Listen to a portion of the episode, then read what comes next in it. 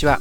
1日3分 MBA 講座講師を務めます。阿部です、えー、今回の MBA 講座はですね、えー、バリュープロポジションについてお届けしていきたいと思います、えー、バリュープロポジションとはですね、まあ、日本語に訳すと価値提案ということになりますがこれはですね、まあ、マーケティングにおいて顧客にま自社の商品であるとかサービスがどのような価値を与えることができるのかを分かりやすく伝えていくことになります。簡単に言えば顧客にですね、まあ、商品やサービスの持つベネフィットをまあ理解してもらうということです。それではなぜこのようなバリュープロポジションが必要なのか。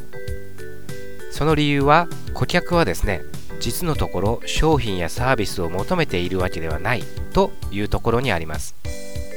え顧客は商品やサービスを求めていないってどういうこと？と、まあ、不思議にね思う方もいらっしゃるかもしれません。ただ実際にですね顧客は商品やサービスを求めているわけではないのです。例えば今あなたがですね、えー、まあ、新しいコンピューターが欲しいと、まあ、仮定しましょう。ただコンピューターというのは、まあ、言ってみれば鉄の箱であり、まその製品自体はですねあなたにとって、ま魅力のあるものではないでしょう。あなたにとって、ま魅力的なのはですねコンピューターを使って、まあ、文書作成ソフトであるとか表計算ソフトなどを使ってですね、まあ、仕事を効率的に行ったり、えー、他にもですね、まあ、いろんな音楽を、まインターネット経由でダウンロードして聴いたりするというようなことではないでしょうか。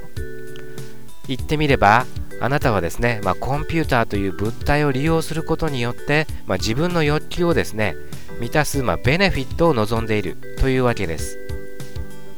ですから、まあ、企業がですね、えー、まあ、顧客に商品やサービスをアピールする際にはその商品やですねサービスの機能を伝えても顧客の心は動きません。その商品やサービスがですね、まあ、顧客にとってどのようなベネフィットを持つのかという、まあ、バリュープロポジションをですね行うことによって商品はま単なるものからそしてサービスはま単なるサービスから顧客にとって、え、まあ、価値のあるものへと変わっていきます。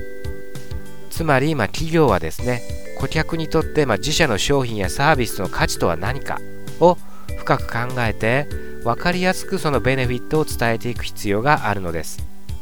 ただここで注意しなければいけないことは顧客はですね、まあ、最高の機能や性能をですね求めているわけではなく自分にとって、まあ、最高の価値やですね、まあ、満足を与えてくれる商品やサービスを求めているということです。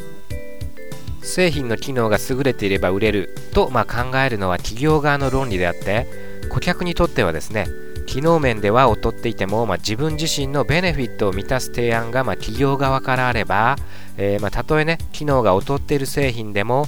高い満足度を実現できます。企業はま顧客にとって自社製品の何が、まどのように優れているのかを伝えて本当にね、ま、価値のある製品だとま理解してもらえば機能がね劣る製品でも市場でね、え、競争優位性を発揮することができるというわけです。それではここで、ま、次世代ゲーム機戦争を事例にしてですねバリュープロポジションの、ま重要性について見ていくことにしましょう。まあ、例えばソニーのですね、えー、ま PS3 は機能面から言えばですね、まあ、他の次世代ゲーム機の追随を許さないまハイスペックを誇ります。一方で、まあ、任天堂の Wii はですね機能面ではまソニーの PS3 には及びません。そこでまそれぞれのですねバリュープロポジションを見ていきたいと思うのですが一体ねそれぞれのバリュープロポジションはまどのようなもので顧客はですねどのように受け入れているのでしょうか。まず、まあ、PS3 のねバリュープロポジションは最高の画質や音質でゲームが遊べその上、まあ、次世代 DVD のですね、えー、ブルーレイディスクを見ることができるゲーム機と、まあ、いうことでしょうし一方でね、まあ、任天堂の Wii のバリュープロポジションは、まあ、1人でも大勢でも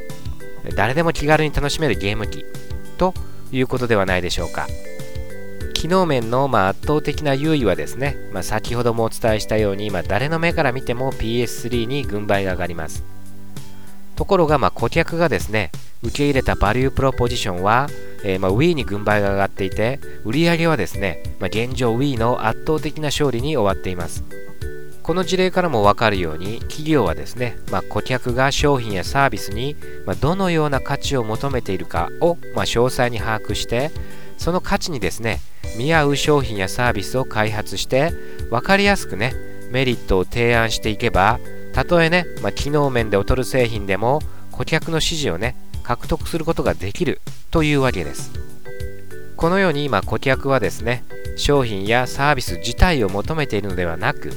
商品やサービスを利用することによって得られるベネフィットを求めているということに着目すれば商品やねサービスの機能開発に走るだけではなく、まあ、商品やサービスの持つメリットをですね分かりやすく伝えていくバリュープロポジションも重要であるということをご理解いただけるのではないでしょうか。以上今回は顧客に商品やサービスのですね、まあ、価値を分かりやすく提案するバリュープロポジションをお届けしましたがいかがだったでしょうか MBA ソリューションでは、まあ、いつでもどこでも何度でも MBA 理論を体系的に学べるモバイル MBA 講座を提供していますのでよろしかったらご利用ください詳しくは MBA ソリューションのウェブサイト www.mbasolution.com の方でお伝えしていますのでぜひともご訪問くださいそれではまた次回の MBA 講座をお楽しみにお待ちくださいこの番組は全てはあなたの成功のために MBA ソリューションがお届けしました。